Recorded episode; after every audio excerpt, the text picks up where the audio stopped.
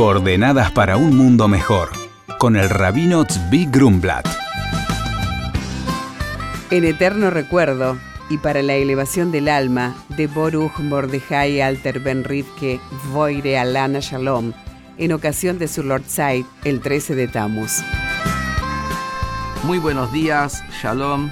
El día de hoy es el día 17 del mes hebreo de Tammuz. En realidad es 18 de Tammuz. Pero lo marco como 17 de Tammuz porque hoy tiene lugar el ayuno del 17 de Tammuz. En realidad, el ayuno no se hizo ayer porque fue día Shabbat. El sábado Shabbat es un día de alegría donde no hay ayuno, solamente el día del perdón, donde no es un ayuno que tiene que ver con tristeza, sino es ayuno que tiene que ver con purificación. Pero el día de hoy nos marca el ayuno por motivos de tristeza y que inician un periodo de tres semanas de semiluto en el calendario judío, donde no se llevan a cabo casamientos, fiestas, inauguraciones. ¿Por qué? Porque estas tres semanas que van desde el día 17 de Tammuz hasta el 9 de Av, que va a ser el domingo 22 de julio, son semanas que nos marcan el inicio de la diáspora y del exilio del pueblo judío.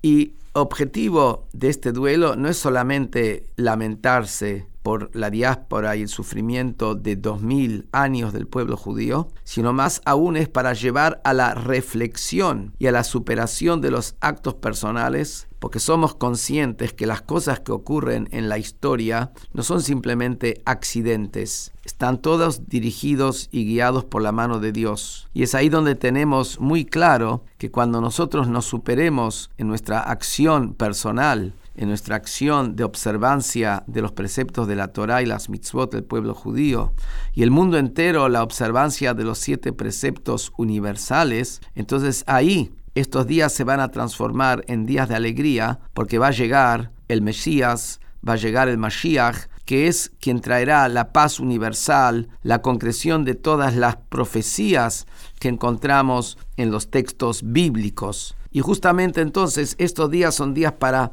reflexión y para motivarnos a avanzar hacia un mundo sin guerras, un mundo sin odio, un mundo sin hambre, un mundo sin pobreza, un mundo lleno de todo lo bueno y lo más importante, el conocimiento de Dios.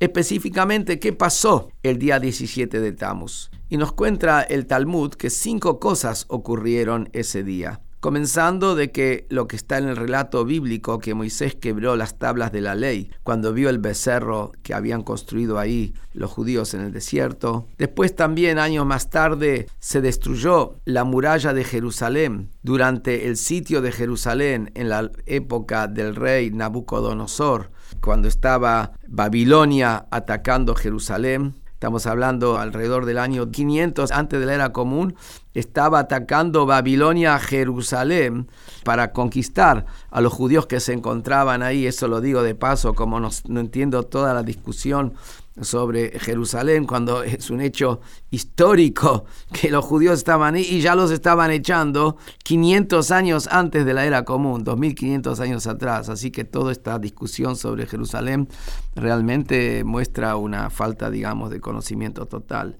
Pero básicamente estas son las cosas que ocurrieron y como dije antes, el objetivo no es solamente rememorar el pasado, el rememorar el pasado es para pensar en cómo superarlo, cómo mejorarlo, cómo cambiar la conducta de uno, y esto es básicamente comenzando por quitar el odio hacia los demás. Tiene que haber un sentimiento de cariño hacia todos, cariño hacia el prójimo, fortalecer todas las acciones de bien y en eso estamos en estas tres semanas. Esperemos que el ayuno se termine hoy en la mitad porque llegue el Mashiach, entonces no va a haber ayuno. Y si no, que concluya, que concluya bien y que hagamos cada uno nuestra reflexión y superación. Muy buenos días. Por consultas al rabino pueden escribirnos a coordenadas.jabad.org.ar. Coordenadas para un mundo mejor con el rabino Zvi Grumblat. Shalom y Shabu Tov.